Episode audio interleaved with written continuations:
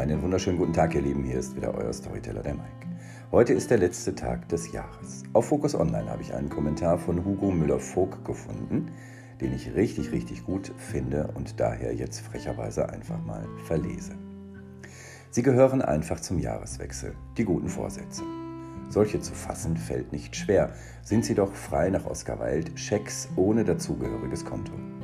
Wer schon Ende Januar vergessen hat, was er alles anders machen wollte, muss keine Überziehungszinsen zahlen. Noch leichter als die, die eigenen Vorsätze zu befolgen, ist es freilich, anderen entsprechenden Anregungen zu geben. Was hiermit geschieht. Rein subjektiv und selektiv, nicht unbedingt politisch korrekt und ohne Gewähr für eventuelle Nebenwirkungen. Für Bürger wie dich und mich. Grämen Sie sich nicht, dass Sie keiner Minderheit angehören. Jammern Sie nicht darüber, dass Sie für sich keinen Opferstatus reklamieren und entsprechende Vorteile einheimsen können.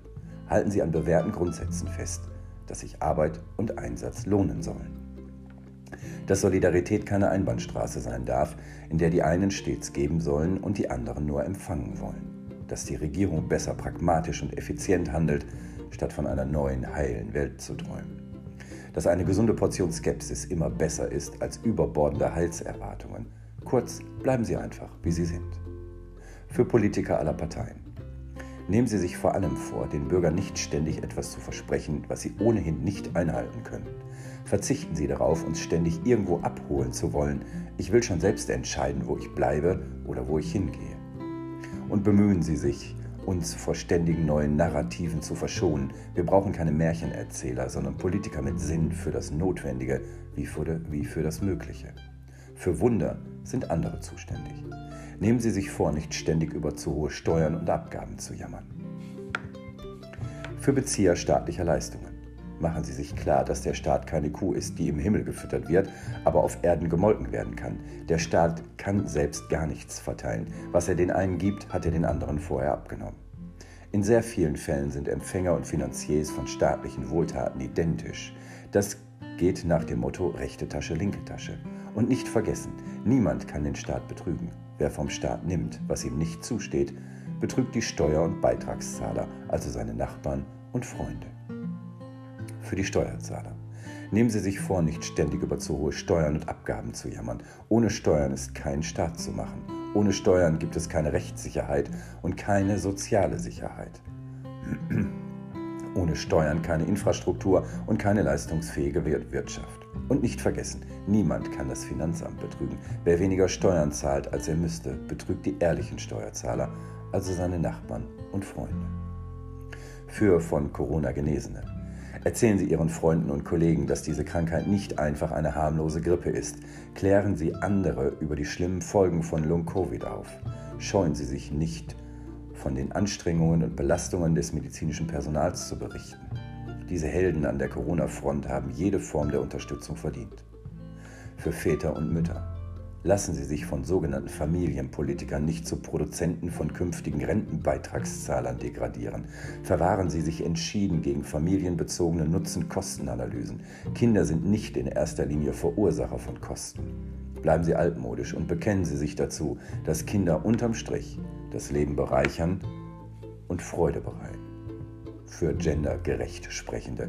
Sprechen Sie, wie Sie wollen. Ob Sie eine Gästin einladen oder von Bürgerinnen mit Schluck auf sprechen, wen kümmert's? Wenn Unternehmen glauben, mit Gender-Sprech mehr Kunden zu gewinnen, bitte sehr. Aber nehmen Sie bitte Abschied von der Vorstellung. An der Lage einer alleinerziehenden Verkäuferin oder einer schlecht bezahlten Pflegekraft ändert sich auch nur ein Jota wenn in den Dienstanweisungen Gendersternchen verstreut werden wie Konfetti an Karneval? Wie wäre es mit mehr Respekt vor den Sprechgewohnheiten und dem Sprachgefühl der großen Mehrheit als gutem Vorsatz? Für Journalisten in öffentlich-rechtlichen Anstalten.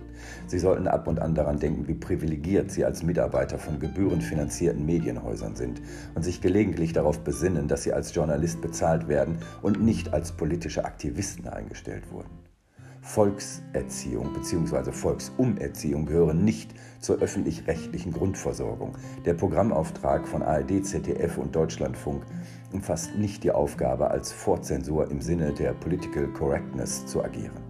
Sich auf den eigentlichen Auftrag der öffentlichen Rechtlichen zu erinnern und ihn zu beherzigen. Wenn das kein guter Vorsatz für 2022 ist, was denn dann? Und für alle, Unser Land steht trotz aller Schwierigkeiten gut da, sogar deutlich besser als die meisten anderen Länder. Die wirtschaftliche Basis ist solide, der Sozialstaat intakt, die Demokratie funktioniert. Nirgendwo steht geschrieben, dass das immer so bleiben darf und wird. Aber man darf sich am Erreichten auch mal erfreuen. Vergessen wir also auch 2022 nicht zu schätzen, was wir haben. In diesem Sinn, Prost Neujahr und immer, und immer daran denken, realistische Optimisten geht es besser als apokalyptisch eingestellten Pessimisten. Ja, ihr Lieben, mir hat dieser Bericht sehr, sehr gut gefallen. Ich äh, kann Hugo wirklich nur gratulieren. Er hat mir ganz aus der Seele gesprochen. Ich wünsche euch von ganzem Herzen alles Gute, alles Liebe, Gottes Segen für 2022. Bis dann.